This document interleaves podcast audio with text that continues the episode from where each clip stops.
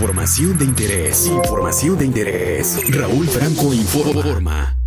Las 10 del segundo informe de López Obrador.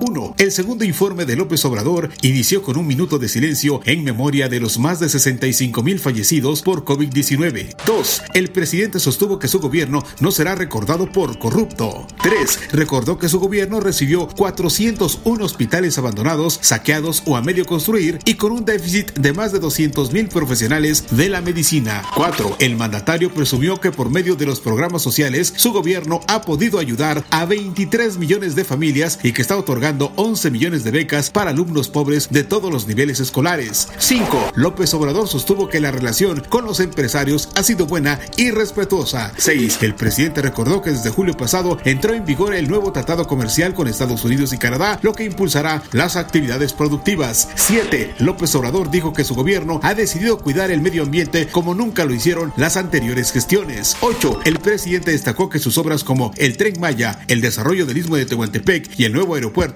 generarán 150 mil empleos en el transcurso de este año. 9. López Obrador dice que su administración ha avanzado en el combate a la delincuencia, que hay menos secuestros, feminicidios, robos a transeúntes, robo de vehículos, robo en el transporte, robo a negocios y casa habitación, todos con una baja del 30% en promedio. 10. El tabasqueño dijo que algunos críticos piden que se gobierne en sentido distinto, que sea tolerante con la corrupción.